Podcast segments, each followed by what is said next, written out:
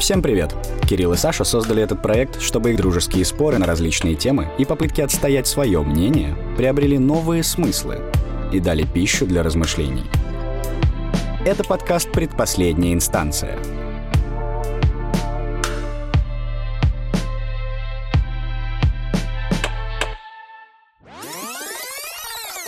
Так, запись идет? Отлично. Забыл сказать. Вы слушаете подкаст в Мэйв. Не надо так делать. Ребятам важно, чтобы вы подписались на платформе, где вы обычно слушаете подкасты и ставите оценки. Да-да, мы есть на всех платформах и следим за вами. Всем привет! У нас сегодня в гостях необычный гость, и необычный он э, по многим причинам. Во-первых, он э, путешественник, скажем так, travel-блогер, у которого крутые интро, отличные подсъемы ландшафтов, путешествия в супер красивые места и море открытий красот России. Вот, с нами сегодня Павел Матвеев, и он с нами не, ну, не в студии, я вам раскрою секрет, а он сегодня в Калининграде. Привет, Паш. Привет. Да, привет, привет всем. И ты сказал ландшафтов э, России, не только России и вообще всего мира. Да, но я хотел сделать акцент именно на том, что мы сегодня поговорим, безусловно, что ты э, путешествуешь во многие страны, но именно на России я хотел сделать акцент, потому что ты ездишь просто в невероятные места, и я думаю, мы сегодня это обсудим. Да, конечно, я думаю, будет круто. Да, Паш, знаешь, мы давно хотели поболтать с человеком, влюбленным в путешествие, но, конечно, не представляли, при каких обстоятельствах в итоге удастся это сделать. Эм, хотелось бы обсудить э, немного другие вопросы, но эта ситуация да, не будем использовать модные нынче новоязы. Актуальную повестку, в общем, она сместила в другую плоскость. Надеюсь, что сегодняшний выпуск будет полезен слушателям. Да, слушай, Паш, э, во-первых, э, начну сразу с того, что я недавно, точнее сказать, вчера посмотрел твой последний выпуск из Владивостока, из Приморья. И я хочу тебе сказать, что, ну, я был в полном восторге. Это нереально, во-первых, красиво. И я сейчас не вру. Э, очень крутые виды. Паша, я думаю, сейчас чуть-чуть об этом расскажет. Ты недавно, да, оттуда вернулся или как давно? Это снималось с 24, по-моему, мая. С 24 мая по 2 июня это снималось. Да, там реально потрясающие виды. Вообще Дальний Восток, офигенно красивые локации. Я там много где был, практически весь Дальний Восток я изучил, и там реально классно. Особенно там сосредоточено то, что я больше всего люблю. Это море и горы, и всякие скалистые ландшафты. Но я понял, что ты это любишь, когда ты э, рассказывал в своем выпуске, что ты то ли два дня подряд, то ли три э, охотился за крутыми видами, был туман, и ты три дня, по-моему, да, подряд приезжал на один мыс. Да, было такое. Это, кстати говоря, в том путешествии было. Хотелось э, сделать кадры хорошие, крутые. Ну, а, собственно, фотография, в ней самое главное — это свет. Ну и, соответственно, мы пытались поймать этот самый свет, потому что то был туман, то было пасмурно, все очень серо, и картинка была плоская. Но на третий раз все-таки нам получилось. Откровенно говоря, я не могу сказать, что это прям супер круто было, вот прям вот так вот, насколько бы я сказал, что вот все 10 из 10. Но, тем не менее, мне кажется, это максимум, что нам в тех условиях и в тот сжатый срок, как мы пребывали в Приморье, удалось сделать. Да, давай вот немножко откроем э, вот эту, скажем так, внутреннюю кухню, потому что мне вот лично э, круто, когда смотришь, знаешь, вот этот насыщенный выпуск, 45 минут, э, крутых видов, красивых подсъемов, э, ну, не обращаешь особо внимания на то, что ты говоришь, что ты три дня там охотишься за видом, а как вообще у тебя, какое впечатление, если сказать о Приморье, о Владивостоке, какое впечатление, что ты можешь э, рассказать, как бы своими словами, скажем так? Слушай, ну, во-первых, учитывая, что я нахожусь в Калининграде, это просто вообще в абсолютно другой части страны. Это типа супер далеко вообще где-то от меня. А это всегда кажется чем-то таким далеким и неизведанным. Но на самом деле там очень много какого-то своего понятного родного, и там ну, нет таких больших различий. То есть э, это реально как-то евро- э, европеизированный город, если можно так сказать. То есть для меня самым главным э, таким не то чтобы открытием, может быть, немного удивлением было в том, что там реально как-то так все современно, приятно. И это действительно было очень круто. Если вот просто такое первое впечатление, это если непосредственно говорить про Владивосток. Слушай, э, я хотел у тебя уточнить, э, что тебе приносит наибольшую радость от путешествий? Ты больше приоритет отдаешь красивым видам, природе или же архитектуре, вот городскому устройству какому-то? Нет, это только в основном природа, потому что я довольно много где я был в э, городах, там я в Китае был, в мегаполисах супергигантских, и да, это выглядит величественно и так далее, но все равно ни одно, грубо говоря, творение человеческое, оно не сравнится там с какими-то горами гигантскими, когда ты просто к ним идешь три дня, а у тебя практически масштаб не меняется, ну, грубо говоря. Они настолько огромные, и я последнее время только на природную какую-то красоту в большей степени обращаю внимание и ищу какие-то места такие более дикие, что ли, как-то. Слушай, а ты, кстати,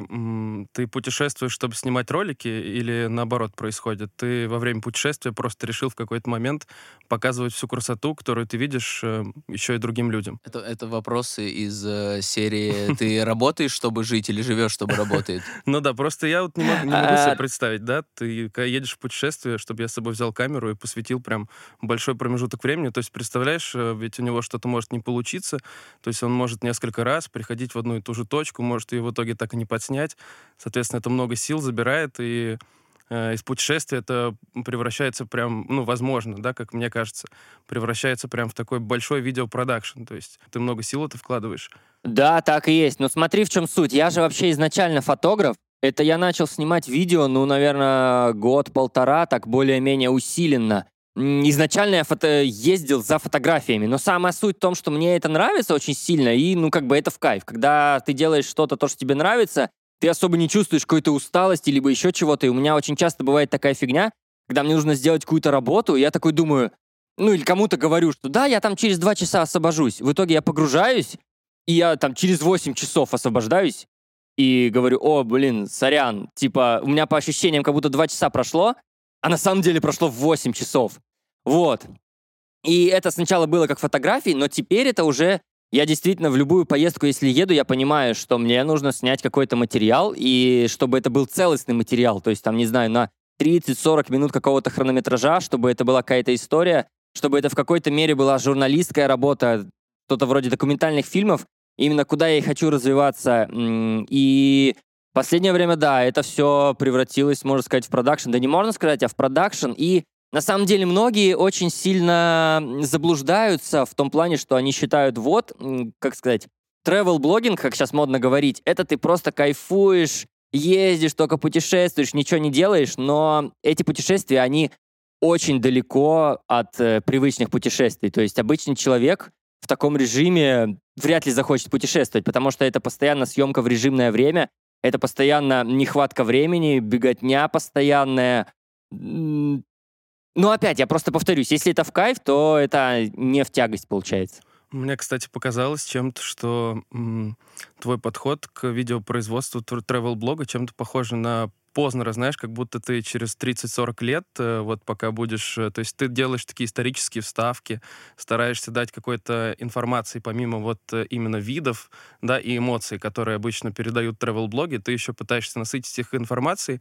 Это прикольно, как бы я не особо видел, чтобы много кто так делал, то есть у тебя прям есть какие-то исторические вставки. Да, но мне кажется, что это, можно сказать, так более фундаментально, более, не знаю, по-серьезному, что ли, это выглядит, потому что мне многие говорят, допустим, я еду в какое-то путешествие там на неделю, две недели, и я выпускаю одно единственное видео там из, из двух недель. Я выпускаю одно видео, и мне все говорят, блин, ну ты капец, ты мог бы сделать пять видео. Или кто-то там говорит, да я бы, если поехал, я бы из одного этого сделал, из одной поездки там пять видео, но э, там было бы огромное количество воды. Ну, то есть, знаешь, как это раньше было? Берешь GoPro и просто себя снимаешь с селфи. Я вот иду, вот я зашел в кафе, вот смотрите, какой здесь кофеек. Угу. Вот мы сняли отель и так далее. Но если человек посмотрит через год, через два, не факт, что этой кафешки на этой улице будет, не факт, что будет работать еще этот отель. Ну, то есть это такие, не знаю, не фундаментальная информация, как мне кажется. Как путеводитель может быть и классно, но это просто немного не тот формат, э, куда я хочу развиваться. Наиболее разочаровавшие тебя места, ну, страны, города, неважно. Вот куда ты ехал с ожиданиями, типа, ну, это вот будет вообще топ. Э, я такого не видел никогда. Приезжал и понимал, что, ну, это вообще абсолютная посредственность. Наверное, такого не было ни разу. На самом деле, у меня похожий вопрос был. Я недавно на туристическом форуме Тихоокеанском э, отвеч... э, выступал, и там спрашивали разные вопросы. И тоже спрашивали там топ самых классных мест, топ того, всего. И один человек задал вопрос, говорит, ну вот да, ты просто все классное рассказываешь, расскажи наоборот топ-5 супер негативных и хреновых мест.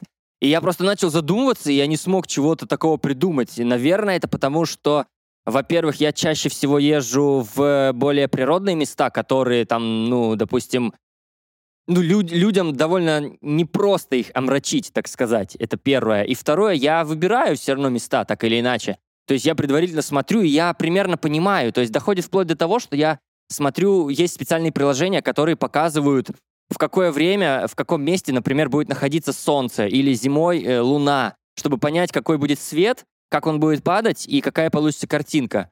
То есть я это, ну, прорабатываю этот момент, и я не помню, чтобы было такое, что, например, я там приехал и подумал, ну как же хреново, грубо говоря, нет. Такого Откровенно говоря, не припомню.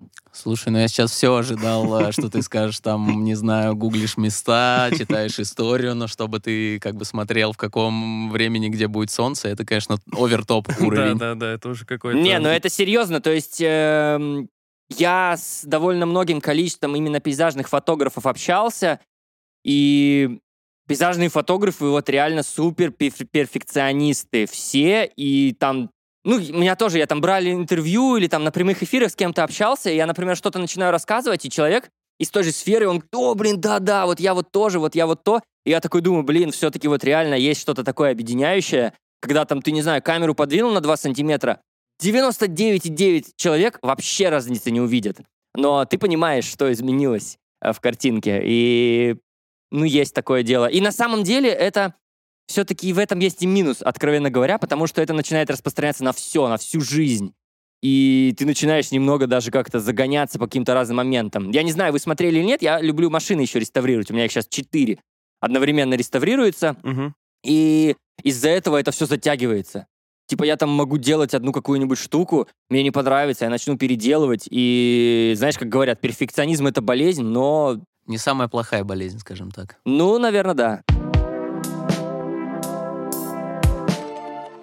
Ладно, давайте перейдем плавненько к э, актуальным вопросам, раз уж у нас сегодня гость, который много где был, да, много путешествовал. У меня вот в связи с этим есть вопрос, касающийся конкретно э, Российской Федерации. Э, могу его озвучить так. Мне вот интересно, почему россияне предпочитают заграничный отдых э, путешествием по России. Э, у меня вот есть, например, э, близкий друг, он родился в Дагестане, и он мне рассказывает каждый год, какова, какова обстановка с туризмом э, в его регионе, да, родном. Сейчас он живет в Москве, но вот он постоянно туда приезжает.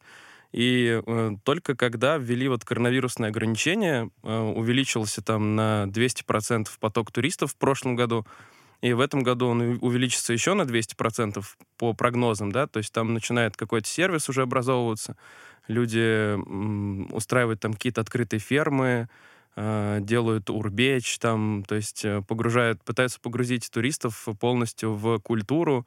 Почему это происходит только сейчас? То есть когда отобрали все остальное, да, только после этого люди начинают замечать, что у них вокруг. Как думаешь? Ну, мне кажется, тут все супер банально и просто. Альтернатив других нету, и поэтому поехали все по России. К сожалению, это так, хотя на самом деле у нас еще очень большая неосведомленность людей о твоей стране. То есть многие не в курсе, где там Владивосток находится, или не представляют вообще, в каком месте там Байкал, ну, то есть рядом с каким городом он находится, там Байкал какой-нибудь. И... Иркутск? Да, да, Иркутск. То есть прилетаешь в Иркутск, и дальше едешь на Байкал. Просто смотри, в чем суть. Допустим, я ведь беру из своей сферы опять-таки, там какая-нибудь условная Исландия, она ведь раньше была вообще там супер бедной страной, при этом для них э, туризм — это очень существенная часть, это чуть ли не треть вообще заработка всей страны.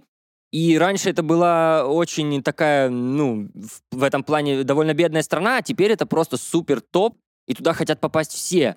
И просто одно время у них была э, программа, называется Inspired by Iceland. Она вообще почему началась? Потому что у них начал э, извергаться вулкан Эйяф-Ядла-Якудль. И mm. после этого начала огромная волна отмен э, появляться у туристических различных операторов, потому что люди боялись ехать. То есть, ну как, извергается вулкан, ты поедешь на какой-то остров, вдруг что-то случится, и власти были в шоке, Мгм. они придумали такую э, промо-компанию Inspired by Iceland. Они начали просить всех своих э, граждан публиковать во всех соцсетях, везде, просто где только угодно, э, фотографии и видео, как они счастливые и радостные на фоне извергающегося вулкана э, с хэштегом Inspired by Iceland. И они промотировали такую тему, что Исландия сейчас не просто безопасна, а она наоборот, ну, не было более крутого времени, чтобы приехать в Исландию и увидеть все это величие природы. И после этого буквально через э, два дня в этой промо-акции участвовало практически 90% всего населения Исландии. И через два месяца после этого у них э, поток туристов вообще даже стал больше, чем с предыдущим годом. И впоследствии эта компания, она идет и сейчас. У них просто чуть ли не экспоненциальный рост вверх по количеству туристов пошел. Просто, к слову, до того, как эта вся фигня у них случилась, у них, если я не ошибаюсь, было около э, 300, по-моему, нет, не 300, 700 тысяч туристов в год. Это на 300 тысяч человек э, населения. Сейчас у них, по-моему, 2,5 или даже 3 миллиона туристов за год. Ну, то есть ты представь. И то есть эта суть была в том, чтобы все показывали максимально свою страну, а потом и подтянулись просто различные фотографы, видеографы и так далее. У них даже и сейчас есть на сайте просто раздел, куда ты можешь зайти, написать, кто ты, что ты, что ты там производишь, фото либо видео, и тебя могут позвать просто в страну для того, чтобы ты просто там приехал и поделал фотографии и их у себя где-то публиковал. Слушай, но да, но там и довольно красиво, как бы, ну, то есть нельзя отрицать тот факт, что там очень красиво, и вот эти черные песчаные пляжи, которые у них есть, а, но таких красивых мест много, и в том же, например, не знаю, Киргизстане, Казахстане очень много красивых мест, но там нету такого потока туристов. Ну, как думаете, это потому что сами русские, казахи там, да, и так далее, они сами не особо путешествуют у себя внутри страны, то есть внутренний туризм не развит, поэтому и не едут люди из-за границы. Ну, к нам теперь понятно, почему никто не поедет, да, Не-не, ну, ближайшие лет 10. Но в целом, да, то есть... у меня есть такое предположение. Не, ну может быть, э, понимаешь, может быть в какой-то мере есть такой менталитет, то есть многие люди, они с очень туннельным взглядом, э, туннельным мышлением. Те, кто, например, находится не в сфере, понимаешь, местные жители, допустим, которые говорят, ой, зачем нам эти все понаехи, у нас там э, в городе пробки и все такое. У нас даже в Калининграде э, последний там год-два вообще супер наплыв туристов.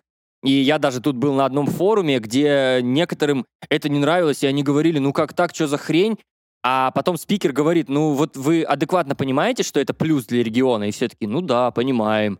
И это же все равно какое-то развитие инфраструктуры, это приезжают люди, оставляют тут деньги. Просто, мне кажется, людям надо чуть больше, чуть больше ассоциативные ряды какие-то выстраивать, чтобы чуть глубже думать, а не просто поверхностно, что вот у нас пробки и нам плохо. Или многие почему-то считают, что из-за приезжих очень много мусора там или так далее. Но и среди местных есть люди, которые просто идут и кидают бычки или оставляют после пикника просто весь свой мусор. Мне кажется, нужно просто общую культуру как-то пытаться развивать. Слушайте, вот у меня есть предположение, что почему русские, я имею в виду, не, не путешествуют э, по России. Потому что, во-первых, первый момент, а, ну, к сожалению, почему-то у нас очень дорого путешествовать по стране, особенно если мы берем вот красивые места типа Байкала и Камчатки. Ну, я понимаю, что туда довольно далеко лететь, что, ну, у нас большие расстояния, окей, но в целом а, здесь речь даже не только об авиабилетах, а в целом о стоимости сервиса, потому что, мне кажется, это связано еще с тем, что у нас, может быть, лет 10, там, 15 назад был абсолютно плохой сервис, а, ну, т- который, ну, по сравнению был с европейским, намного ниже уровнем. Люди, которые ездили в Европу, приезжали сюда и создавали вот это вот, эм, скажем так, мнение о том, что, ну, у нас вообще не, ну, незачем ехать, лучше ехать за границу. Сейчас, безусловно, у нас сервис развился, и вот этот сервис, который развился и поднялся, наверное, на уровень с европейским, ну, в каких-то местах, я не говорю, что везде, поднялся на уровень с европейским, почему-то решил, что вот на этом разрыве, на этом гэпе с другим сервисом, он может очень сильно, ну, зарядить цены вверх, и как бы будет в целом прав, потому что у других сильно хуже, они остались на одном месте. Вот, но при этом мы стали дороже, чем за граница почему-то. Вот, мне кажется, в Ну, этом основная причина, если честно. Ну, в том числе, в том числе, тут я с тобой соглашусь, что при том же самом уровне затрат в Европе ты получишь на порядок выше уровень сервиса. Но почему так получается? Вот у нас, как ты говоришь, там некоторые, кто чуть лучше стал, взвинтили цены. А как раз-таки потому, что альтернатив нету. То есть есть многие места, куда, в принципе, там одна единственная компания существует, она там куда-то трансфер, допустим, делает, или там на вертолете заброски, или еще что-то. И у тебя, в принципе, нет альтернатив, то есть никаких вообще. То есть либо так, либо никак. И поэтому они могут себе такое позволить, наверное. Просто суть в том, что если бы они такие цены не ставили, то есть э, если ставят, то значит покупают. Вот в чем суть. То есть если бы не покупали, они явно такие цены не ставили. Ну, Поэтому... слушай, ну слушай, пос... Ну тут в этом есть правда. Ну подожди, вот смотри, например, ты недавно ездил в Камчатку. Я вот смотрел несколько видео, где люди говорили о том, что, ну, на Камчатку, если у тебя нету образных бюджетов 150 тысяч рублей, то, ну, смысла особого ехать нет в том плане, что ты, ну, не посмотришь там все, что хотелось бы. Это правда? Это зависит очень... Нет, это очень сильно зависит от формата путешествия, понимаешь? Смотри, у нас люди, во-первых, привыкли к тому, что вот если брать в, во внимание природную, да, допустим, красоту, потому что за, ну, на Камчатку, кроме природной красоты, ехать незачем. Ну, там, например, зимой хелиски. Это там э, на, в горах покататься на лыжах или сноуборде, но все равно тем, так или иначе это там природа. Вот. То есть все почему-то считают, что если ты едешь в какой-то тур, то ты должен выйти из машины, пройти четыре шага, и все, вот перед тобой вулкан. Или вот перед тобой там супер нереально крутое побережье океана. Но это абсолютно не так. Туда ты будешь добираться либо пешком, либо тебя будут забрасывать. Там на какой-то спецтехнике, там на собаках, на снегоходах, на вертолетах. И, естественно, это стоит денег. Но просто если ты привыкший, ты, не знаю, походник, грубо говоря, потому что я много раз э, бывал в э, различных поездках в формате похода, и при этом там были люди, которые к походам вообще супер, они, не знаю, наверное, ни разу в жизни не были, и они жаловались организаторам, ой, как сложно, грубо говоря, хотя на самом деле вообще ничего сложного. То есть там какой-то спецподготовки э, физической не надо, но просто люди привыкли, что отдых — это ты вот просто расслабился на, на пляже, и все, и ничего не делаешь, у тебя all inclusive. Ну, это, не знаю, по моему мнению так. И, наверное, многим опять-таки не нравится, все хотят, чтобы их подвезли на карете к вулкану, и, естественно, это будет стоить денег. Окей, ладно. В общем, мне кажется, что сейчас все-таки туризм, он начал развиваться, внутренний, российский. Ну, понятно, что из-за того, что какие-то внешние факторы повоздействовали, да, как бы оказали какое-то давление. Но мне кажется, что по каким-то направлениям, да, не самым труднодоступным, то есть Камчатка, она до сих пор достаточно закрыта. Я вот не могу себе представить сейчас ситуацию, чтобы я решил такой, все, я в отпуск еду на Камчатку. Потому что как бы перелет, Плюс, ну, ты удивишься от цен. Плюс, э, кстати, сейчас э, Камчатка немного подешевела. По крайней мере, авиабилеты. У меня девушка очень хочет на Камчатку. Она чекала стоимость авиабилетов вот буквально там, может быть, полгода назад. И сейчас они в два раза почему-то подешевели. Я не знаю, может быть, это была какая-то распродажа.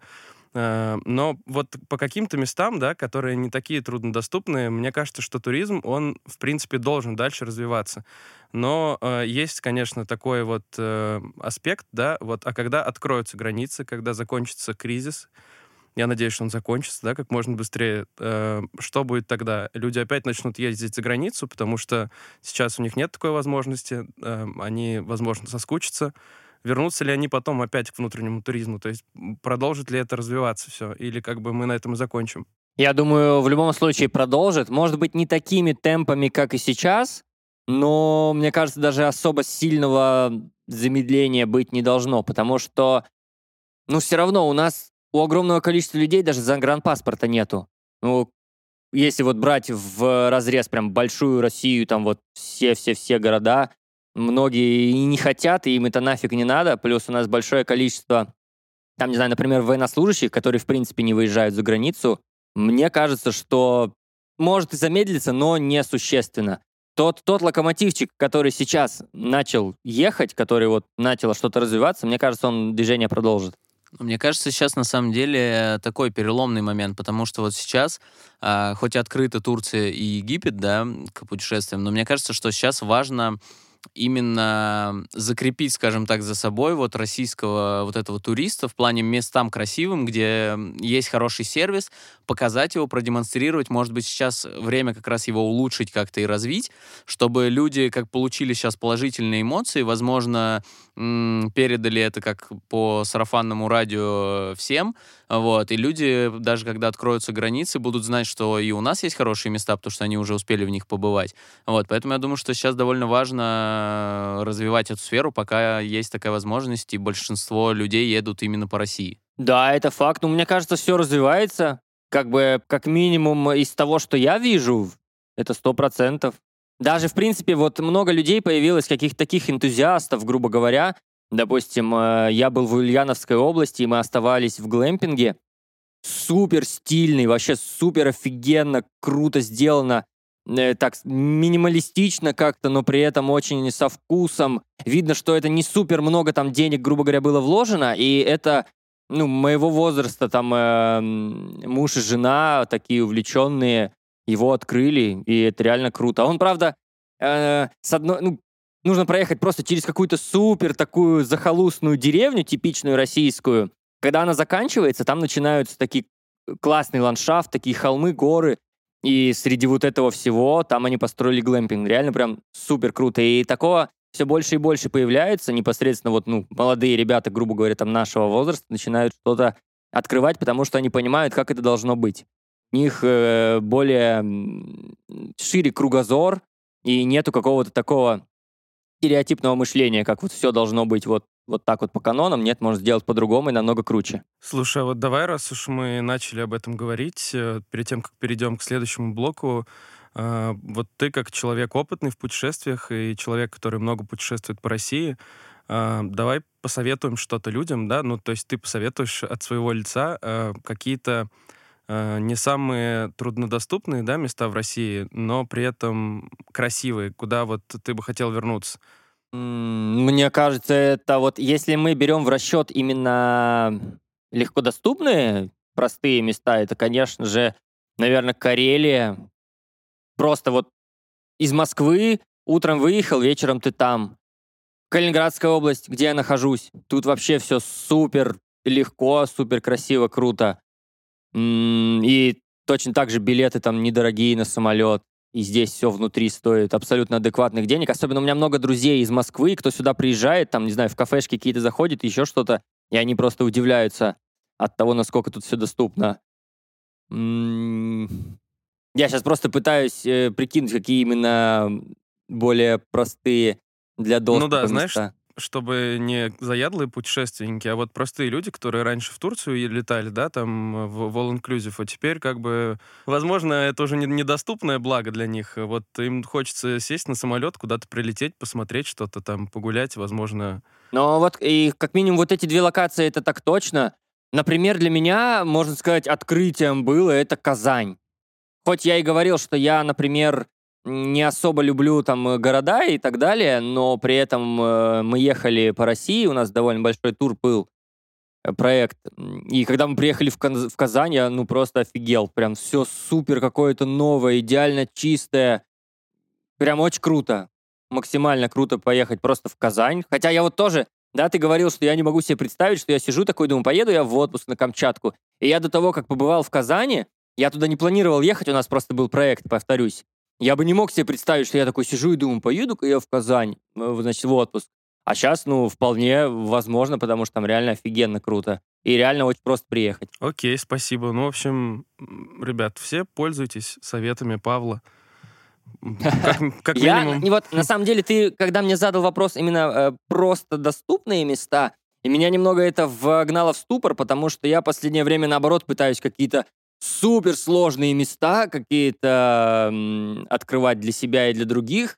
В этом для меня какой-то интерес, можно сказать, даже первого открывателя в чем-то. Может быть, это, конечно, слишком громко как это звучит, но, может быть, в душе как-то мне хочется в это верить. Ну, я понимаю этот энтузиазм, когда ты приходишь в новое место, труднодоступное, куда ты прилетаешь, например, на самолете, или вот видел ты на вездеходе, да, там на каком-то э, большом ехал. Э, в итоге там с первого раза вообще не доехали, насколько я помню. Понимаю, какие чувства ты да, испытываешь ну... в этот момент. Но вот и честно, я не знаю, мне надо, конечно, себя еще подготовить к таким делам. Возможно, лет в 30 я решусь на что-то подобное когда решу, что уже достаточно пожил. Ладно, давайте поговорим, раз уж э, идет речь, да, о России. э, меня э, вот взволновала недавно новость. Как раз она тоже, мне кажется, касается сильно нашего внутреннего туризма и не только нашего внутреннего. Э, это конкретно уход э, с рынка ряда иностранных сетевых отелей. Э, То есть сначала как-то это они по одному начали уходить, да, там Holiday Inn, Crown Plaza. Э, Сегодня я услышал, что э, Four Seasons, как бы который вот напротив Кремля находится, что это больше не Four Seasons, это теперь какой-то другой отель. Это легенда Москвы теперь. Да, да. То есть эм, крупные сетевые отели, которые, когда пришли в Россию, они, безусловно, задали какой-то стандарт, какой-то уровень обслуживания, и, соответственно, отели все, которые располагались поблизости где-то, а, им пришлось поднимать какой-то уровень своего сервиса, просто потому что никто к тебе не придет. Если есть напротив такой гигант, который точно тебе предложит определенный уровень достойного сервиса, то как бы у тебя твоя конкурентоспособность, она резко падает.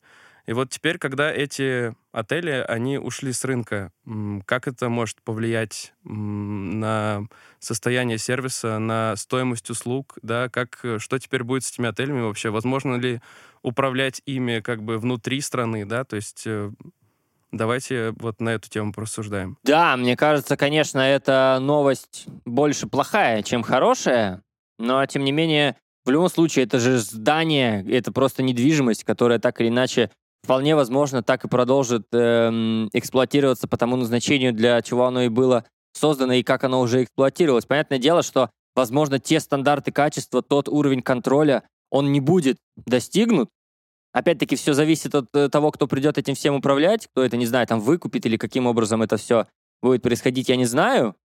Не знаю, наверное, все-таки да, конечно, возможно, хуже, конечно, и будет. Но при этом, повторюсь, я вот в Питере был буквально в, э, в прошлом, по-моему, году, и там начали маленькие сетевые отели, грубо говоря, они уже там имеют там 5 отелей в Питере, и они тоже супер маленькие, там буквально 10 номеров, и они вообще абсолютно не хуже а в каких-то моментах даже намного круче, потому что явно они, ну, супер молодые, супер нам хотят развиваться.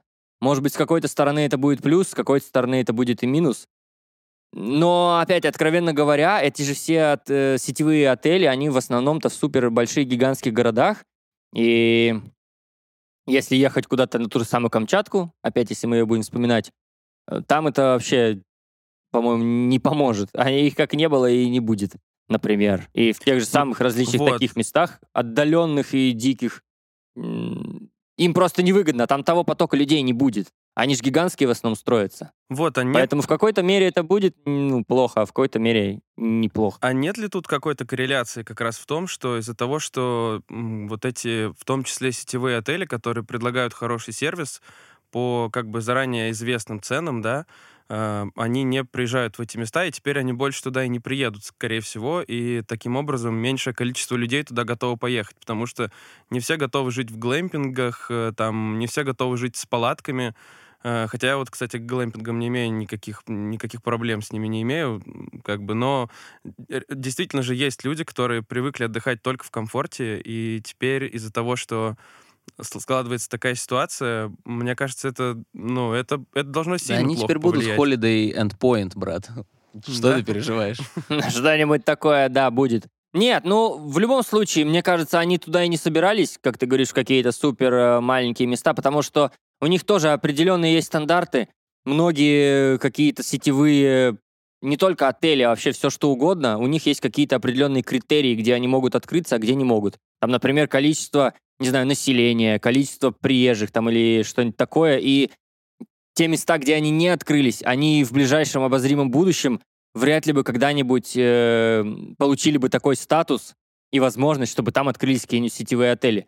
Поэтому в этом плане не уверен. В плане каких-то больших городов, да, возможно, конечно, и будет просадка, и, как ты говорил, э, меньше конкуренции. То есть, когда становится меньше конкуренции, это в любом случае хуже именно для потребителя. Потому что тогда э, падает там уровень сервиса, и никто не хочет э, делать лучше или там делать дешевле. или каким-то образом делать так, чтобы потребители пришли именно к тебе, а не к конкуренту. А когда конкурента нету, ты можешь расслабиться и делать там как попало. Вот в чем суть. Но, в, ц- но в целом у нас есть надежда, да, на то, что наши отели и наш потребитель, они уже достаточно зрелые для того, чтобы составлять конкуренцию самим себе. И наши потребители достаточно зрелые в получении данных услуг, что они уже будут требовать от э, отелей какого-то сервиса, и, или так не работает? Мне кажется, на самом деле, что вот тут э, Паша правильно сказал, есть такая развилка, которую мы сейчас наблюдаем с другими, скажем так, национализируем, национализируемыми проектами. А первый момент, мне кажется, что, с одной стороны, вот ты прав, Паш, что конкуренция может снизиться. И мне кажется, что это может еще более негативно сыграть, потому что она может быть не только снизится, а если еще какой-то уже более-менее крупный бизнесмен или человек, у которого есть какая-то небольшая сеть отелей в России, выкупит, а, по крайней мере, вот эти здания, мощности этих сетей, то он, во-первых, сможет слишком сильно давлеть на рынках, особенно если это маленький, как, маленький какой-то город или маленькая область, э, вот, тем самым, опять же, это все придет к монополии, приведет к абсолютному снижению уровня и диктованию цен, и, как бы, мне кажется, что последствия, к сожалению, могут быть плохими даже для людей, которые вот являются энтузиастами и которые реально тащат на себе. А самое интересное, что у нас теперь государство, получается, поощряет такую деятельность. То есть они сейчас будут субсидировать э, определенных бизнесменов, у которых уже есть какие-то там, возможно, свои бизнесы, да, желательно отельные, которые будут выкупать все эти дела, все эти сети, да, там все вот эти здания. Соответственно, да, будут... Э, ну, это не монополия, правда, будет, скорее всего, олигополия, но она будет явно нездоровая. Но явно они очень большую долю рынка, понимаешь, заберут с этим. Ну да, да. Не, ну смотри, да, тут опять-таки ты сказал, что не будет конкуренции, и, соответственно, не будет развития, это правильно. Но тут еще в чем суть? Э, нужно, чтобы приходили люди более молодые, с другим мышлением, и... То есть смотри, в чем суть. Я бывал в супер, вообще там, можно сказать, лухари отелях, которые почему-то считаются лухари только из-за того, что там не знаю, ковры, золотые вензеля, э, вот, вот это вот весь такой, не знаю, подсвечники какие, какие-то такие, трехэтажные люстры хрустальные, невозможно огромного размера. Бескусица. И для большинства людей, э, грубо говоря, того поколения, это считается роскошью, это считается круто. Для меня это абсолютно не считается крутым. Мне, наоборот, это кажется какой-то бескусицей, какой-то кич я в этом вижу. И просто должны прийти люди, которые должны понимать, что нужно делать по-другому. Вот еще что хочется сказать. И я надеюсь, что они все-таки придут к управлению и развитию чему-то нового. И опять я повторюсь, то, что я вот бывал в Питере, я уже неоднократно останавливаюсь в одном и том же отеле, и он очень маленький, и видно, он супер современный. Там нету, не знаю, золотых вензелей и хрустальных люстр четырехтонных, но при этом все очень классно, со вкусом, и приятно находиться. Что ж, будем надеяться, что все пойдет по правильному пути. Ну тут, наверное, еще... Ну это правда. Да, но тут, наверное, еще, знаете, нужно обращать внимание на то, что, безусловно, молодые как бы сделают лучше, но, опять же, они сделают лучше для молодых. И здесь, э, ну, то есть люди, которым там вот за 40, там, за 50, кто привык вот к такому изыску в плане, если изыск есть такой в дизайне, то для них это, ну, все, это овертоп, это дорого, это круто. Вот. Мне кажется, что здесь еще главное и важное на самом деле, потому что такая динамика у нас сейчас есть, что у нас молодые люди становятся более платежеспособными, чем они были раньше.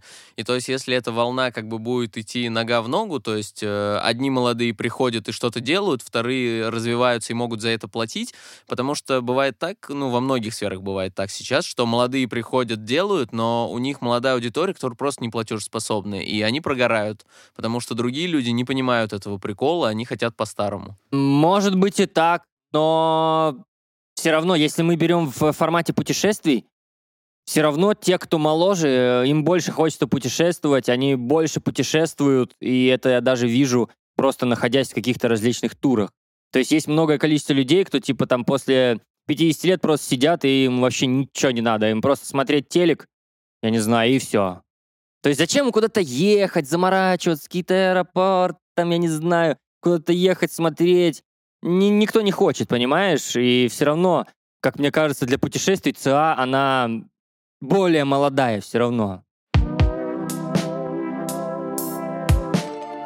А что можешь сказать по поводу вот э, русофобии? Сейчас э, все государственные СМИ, э, все как бы на всех каналах, э, везде вообще, откуда только можно, говорят о том, что русских везде ненавидят, э, показывают какие-то э, видео, где там в Польше кто-то кого-то оскорбляет, бьет, э, и это вот такие вырезаются единичные случаи как какого-то какой-то агрессии.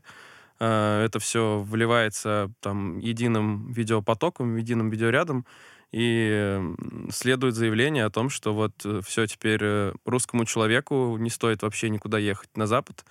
Русских вообще не любят, и давайте-ка как бы по стране будем путешествовать у нас. Тут внутри нам есть на что посмотреть. У тебя сталкивались твои какие-то, может быть, знакомые, или ты лично в последние, вот я имею в виду, да, после 24 февраля, а, были ли какие-то такие ситуации, насколько это имеет место вообще? Или, или это манипуляция? Я в последнее время никуда не выезжал, поэтому я не могу прокомментировать, но те люди, кто у меня вот друзья выезжали куда-то, и некоторые до сих пор путешествуют, вообще ничего абсолютно не почувствовали. Большинство людей в Европе, им, честно говоря, вообще как бы фиолетово. Они своими проблемами всеми заняты. То есть много, знаешь, есть такого тупого стереотипа, что вот в Америке там не, не любят русских и так далее. У меня есть друг, который там на полгода уезжал, и он со многими в Америке общался, и он, когда начинает что-то рассказывать, там в Америке многие даже не знают, где Россия, типа, что это вообще, где Россия, да, нам вообще фиолетово до этого всего. Как это сейчас обстоит, я, ну, знаю, не могу сказать, потому что я не был, но у меня, например, есть друг, который сейчас в Словении находится, там вообще никаких проблем нету, и он туда возит сейчас туристов, ну, то есть он приглашает туда э, людей и их возит как гид. Есть люди, кто в Турцию уехал, есть кто в Испанию, кто в Италию, и типа вообще всем ок. Я бы на самом деле хотел бы немножко вернуться, скажем так, э, с э, такой западной истории обратно к нам э, на родину, в Россию, вот, и поговорить, э, спросить точнее у тебя, Паш, э, какое, наверное, самое экстремальное было путешествие у тебя, вот, ну, то есть там, куда ты ездил, что было там экстремального, Не знаю, может быть, мне с моей точки зрения мало что может показаться экс- экстремальным, потому что я когда с кем-то общаюсь, все там, ой, а как там вот то, а как там вот это? Я говорю, да не знаю, обычно там и так, и сяк. Но, наверное, все-таки самое, не то чтобы экстремальное, но оно было очень сильно отличающееся от того, что вообще, в принципе, можно себе представить. Это, например, мы жили в палатке в минус 50 с оленеводами в Якутии, в тайге, неделю. жесть. А Да. Зачем, зачем Ну, вы это блин, делали? Не, ну прям в чё? палатке, прям в палатке или в юрте вот вы? Да. Нет, ну в палатке, ну она, естественно, отапливаемая была, потому что иначе как? У нас даже была отдельная палатка для техники, для снегохода, потому что он замерзал, его невозможно было завести. То есть нужно было сначала растопить палатку, там немножко, хоть чуть-чуть, эм, чтобы теплее стало, и после этого только снегоход заводился. Если ты его заглушишь, минут через 20 ты его больше не заведешь. Вот. Ну, было круто, было интересно. И самое интересное, что мне там говорили, да как ты там согласился и так далее. Я просто точно помню, что я, когда мне позвонили, я был на Мадейре, просто с другой стороны земного шара, и мне позвонили и говорят, э, вот, там есть там поездка, ты поедешь? Я говорю, конечно, поеду. И все. Ну, потому что это, мне кажется, супер эксклюзивно. Не каждый может себе... Я вот просто откровенно думал, блин, ну как вот это вот ты выходишь на улицу, и у тебя минус 50 просто. У нас, кстати, минус 54 была самая низкая температура. Вы пробовали кипяток э, как бы выплескивать? э, Ой, слушай, это там самая-самая главная забава вообще. Ну да. Но местные это считают супер попсой. Да, ну, Потому что, ну, типа, все такие, о, блин, ну что, опять кипяток будете кидать? Ну, сколько можно уже и так далее. А какие у Они них это есть называют... фишки? Что еще раз? А какие у них есть тогда фишки? Вот это для них попса, но у них же есть какой-то, как андерграунд, типа их местный. Да, не могут Да что-то слушай, ну у предложить. них есть много всякой фигни, типа они там водку замораживают и из нее делают пломбир, ну, грубо говоря. Потому что, ну, этот э, спирт же зам- заморозить, это надо супер низкая температура. Есть Мгм. вот такая фигня, типа можно есть водку, не пить, а есть. Ну, например, такое есть. Но я н- не заметил того, что для них это забава, для них это просто обыденность, для местных людей. Ну, типа, да, там минус 40, минус 50, там мы ехали на УАЗике, у нас мост сломался из-за того, что он стал хрупкий. И все такие, ну, блин, ну да, мост придется менять. И все. И для всех это супер обычно. Или мы же, говорю, как жили в палатке, у нас вся еда просто тупо на улице лежала, как в супер классном холодильнике. Она была настолько холодная, что ее рукой невозможно взять. То есть ты когда берешь ее рукой, э, тебе просто обжигает. Ну, кажется, что наоборот, горячая. М. Но там же немножко по-другому, да, ощущается вот эти минус 50, там же из-за того, что климат другой, как бы, ну... Э, смотри, в чем суть. Это сразу все, кто из Питера, начинают говорить, ой, да там минус 50, это как в Питере минус 15. Э, понятное дело, да, там может как-то по-разному ощущаться, потому что чем больше влажности, естественно, все ощущается по-другому. Но, тем не менее, физику ты не обманешь, и любые материалы, допустим, там металл тот же самый, просто все, что тебя окружает, у него физические свойства становятся другие. И этим материалом без разницы, как оно ощущается. Минус 50, он и есть минус 50. Просто суть в том, что в Питере не может быть минус 50. Если будет такая низкая температура, там точно так же э, воздух станет э, более сухим. Вот и все. Но тут это просто реально физическая величина, вот против которой не попрешь. Ну а как ощущается, не, не- по-моему, нету в мире э, этой, как ее, места, где будет минус 50 и влажность, как в Питере. А, слушай, Паш, я на самом деле вот что хотел спросить. Ты сейчас, я так понимаю, зарабатываешь э, блогингом и фотографией. Или ты только этим занимаешься, или у тебя есть еще, может быть, какие-то роды деятельности, и ты еще где-то работаешь? Ну смотри, когда меня спрашивают, это последнее время я так э, начал то где-то выступать, либо какие-то интервью давать, меня спрашивают, вот, а чем ты занимаешься? И я всю свою деятельность могу охарактеризовать, я занимаюсь творчеством. И все, что я делаю, оно так или иначе как-то связано с творчеством. Это, как ты правильно сказал, это и съемки, и фотографии, и видео, в какой-то мере производство. Например, я сооснователь бренда фотоаксессуаров э, для ну, спецэффектов. Например, мы сделали туман в баллоне, мы сделали снег в баллоне, его продаем. Плюс мы с друзьями сделали бренд э, для путешественников, фотографов. Мы сделали фоторюкзак, это один из наших сейчас основных продуктов. Э, Еще там э, сейчас буквально вот прототип должен быть завтра. Э, Сделали куртку. В общем, пытаемся еще развиваться в такой сфере. Вот. И плюс ко всему до этого я занимался много производством. У меня было, в принципе, свое производство. Сначала это было видеооборудование, потом оно переросло в просто производство всего. То есть к нам могли прийти, заказать корпус для лазерного лидара, сканера, либо прийти заказать вывеску в, там, не знаю, в кафе, в кофейню. Вот. Впоследствии мы разошлись с партнером, и это сейчас немного на другом уровне стало. Но при этом, не знаю, я, например, там написал книгу, и ее продавал, и она еще сейчас и продается. Делал, там, не знаю, свой мерч. У меня футболка. Я, правда, забыл, что у нас аудио, а не видео. Вот. Да, такое бывает. Наверное, все, что связано с творчеством. И так как-то получилось, что я ни разу в жизни не работал, как это говорят, э, в офисе. На дядю. То есть я вот, да, ни одного дня я не проработал вообще ни на какой работе. э, такой официальный, знаешь, куда вот ты пришел, устроился, работаешь э, там 5 через 2. Такого не было, и, наверное, это как-то даже мне повезло, наверное, если можно так выразиться. Ну, слушай, сто процентов, я думаю, что многие бы люди, скажем так, многое бы отдали, чтобы работать на себя, и еще, эм, и еще чтобы при этом можно было путешествовать, все это снимать, заниматься творчеством и вообще кайфовать от того, что ты делаешь. Так, ну мы уже близки к финалу, а у меня есть э, такой вопрос. А, Паш, в чем, по твоему мнению, заключается преимущество автопутешествий? И второй вопрос сразу такой э, дуплетом. А, автопутешествия или же полеты, там, не знаю, все остальное? Я вообще, если у меня есть возможность э, куда-то добраться только лишь на машине, я всегда выберу машину.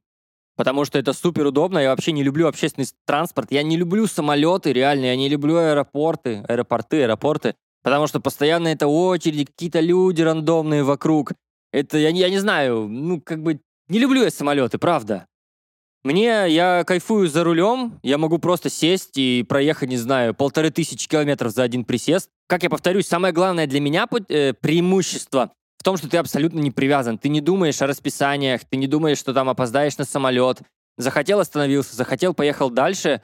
И в этом как раз-таки есть легкость. Вот как ты изначально говорил, что вот я там напрягаюсь, запариваюсь, а я тебе говорю, что нужно понять, что нету определенного графика, ты как бы свободен в своих действиях, и машина дает офигенно большую свободу. Просто я помню одно из самых крутых путешествий, когда мы с другом э, вокруг Исландии проехали на машине, мы взяли машину-дом, кемпер, и жили прямо в машине, то есть ехали, когда уставали, останавливались, ночевали, просыпались, ехали дальше. Нам никогда не нужно было возвращаться в отель, у нас не было никаких точек старта и финиша. Это было вообще супер круто, одно из самых крутых путешествий. Я просто точно помню, когда мы ехали на Вестфьорды, то есть там есть такой регион э, фьордовый, и туда чаще всего добираются только на пароме. Потому что там ехать через горный перевал, где абсолютно ничего нету, нету ни людей, ни населенных пунктов. И мы ехали два дня и не встретили ни одной машины, вообще просто ни одной. Но это очень круто было, прям вообще кайф, я не знаю. Там еще такие пустынные марсианские пейзажи были. И потом, когда мы спустились вот оттуда с гор, с перевала, там такие маленькие деревушки, прям офигительно круто. То есть автопутешествие для меня это самое главное, что свобода гигантская в этом всем. Круто. Слушай, Паш, а давай заканчивая нашу беседу, так сказать, подходя к логическому завершению, мы сегодня много обсудили путешествия там по России, различные э, темы, связанные с путешествиями. А, я тебя хочу попросить в конце дать, э, ну, скажем так, такой совет, э, наставление, личный опыт на вопрос эм, людям, которые, наверное, хотели его задать на протяжении всего этого выпуска. Как вот сегодня э, начать путешествовать, вот просто взять и начать путешествовать и сделать это бюджетно, вот, если нет особо денег, что вот надо сделать? Как ты считаешь? Да, э, самое главное, нужно начать. Это супер банально и тупо звучит, но чтобы начать, нужно начать. Ну а если более подробно как-то так выразиться, мне кажется, нужно, во-первых, определиться с тем, что вы хотите, и понять свои возможности и свои потребности и после этого каким-то образом вписывать в этот э, в э, те, грубо говоря, исходные данные, которые есть, вписывать какие-то свои путешествия. Просто опять повторюсь, то, что есть огромное количество различных э, вариантов для путешествий, например, с каким-то жильем бюджетным или с перемещениями бюджетными. Но самое главное заблуждение, вот самое главное заблуждение людей, они считают, что вот типа путешествие, это нужно ехать за 5000 километров куда-то супер далеко, при этом люди в соседний город не ездили, даже не знают, что у них там. Потому что, допустим, я э, к другу в Казахстан летал как-то раз в Алматы, и у них там есть недалеко э, каньон очень крутой, Чарынский каньон, офигенный вообще. И я ему говорю, Полин, погнали, ты что, там, ну, 200 километров ехать. Э, и мы поехали, он был просто в нереальном восторге. И он говорит, ты представь, я вот первый раз в жизни сюда приехал. Я не понимаю, как так может быть, и у меня таких историй огромное количество. Люди, когда находятся в своем собственном регионе, они там 30 километров не хотят э, никуда уехать. Я не знаю почему. Просто вот, правда, я не понимаю. Мне кажется, нужно начать просто с малого, а дальше уже как-то это все будет развиваться само собой, как мне кажется. Самопроизвольно, не знаю. Потому что мне многие спрашивают, там, как ты начал фотографировать, там, как ты начал путешествовать. Мне кажется, что это не может быть такого момента, когда ты утром проснулся и такой, все, я начинаю фотографировать, я там буду фотографом, или я там увольняюсь с работы, уезжаю, не знаю, путешествовать пешком по Монголии. Абсолютно, мне кажется, это очень сложно представить. Все начинается как-то просто с какого-то малого и дальше уже развивается. Поэтому, мне кажется, нужно начать с малого, это самое главное. Ну и опять-то возвращает нас к тому, что я сказал в самом начале своей мысли, то, что главное начать. Вот. Согласен. Мы уже сегодня обсудили, так сказать, места, куда можно съездить, дали, дали совет, как начать куда-то ездить. Реально загуглите, какой у вас соседний город, если вы там не были. Возможно, там есть что-то э, супер интересное. Большое спасибо, Павел, что согласился провести с нами сегодня эту беседу. Всем слушателям, которые дослушали до конца. Но я, наверное, хочу, во-первых, добавить, что э, скажу просто три слова. Красиво, необычно и реально круто. И это я все говорю про Пашин блог на Ютубе. Все ссылочки на соцсети, на его мерч, на его производство мы оставим в описании к этому подкасту. И у нас еще появилась новая группа ВКонтакте, Поэтому подходите, переходите, точнее, по ссылке, подписывайтесь, там тоже будут все ссылочки, фотки, а, поэтому Паш, спасибо большое, очень интересно было. Да, круто, вам тоже спасибо. На самом деле даже как-то супер быстро прошло. Я такой думаю, что все уже, типа все, два, два часа прошло так быстро. Было круто, приглашайте еще. Всем пока, до новых встреч.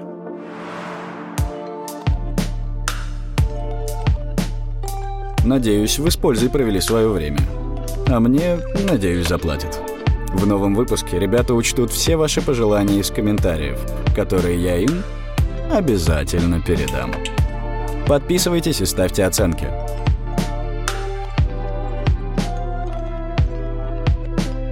Кстати, недавно я освоил новую профессию. Так сказать, саморазвился. Теперь я вожу трамвай и приглашаю вас на 30-й маршрут в районе Строгино. Посплетничаем о ребятах и их подкасте.